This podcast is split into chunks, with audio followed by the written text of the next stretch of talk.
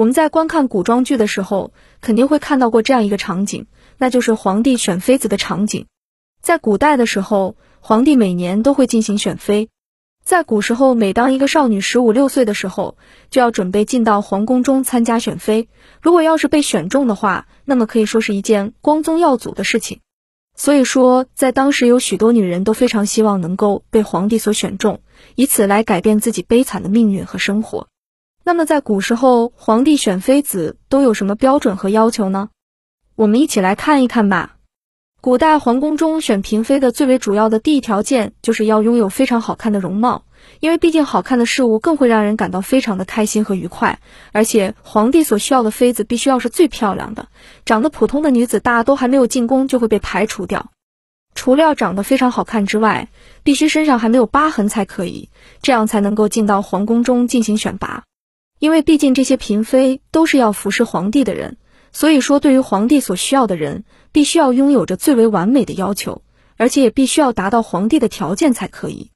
古时候皇宫中选嫔妃的第二个条件，就是要拥有着非常苗条的身材，偏胖或者是偏瘦的身材都是没有办法进入皇宫内进行选拔的。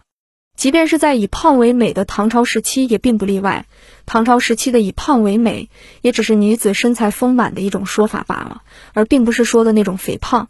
其他的朝代在选择嫔妃的时候，对于女子的身高和体型的要求都是非常的严格的，因为这毕竟是皇帝的女人，而且皇帝也不可能去挑一个非常胖的女子来成为自己的嫔妃，因为这样皇帝会觉得特别的没有面子。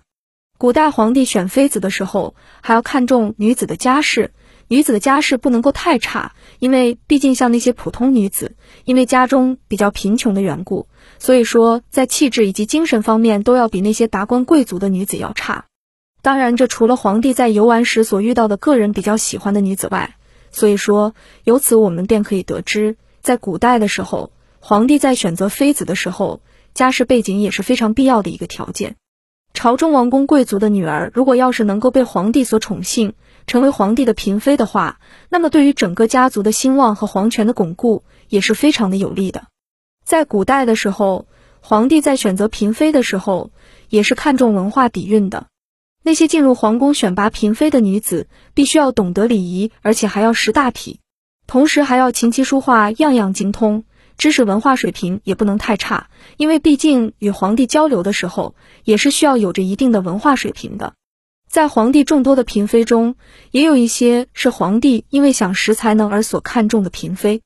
以上这四个标准，就是古时候皇帝在选择嫔妃的标准。放到现如今，几乎有很少的人能够去满足这样的标准。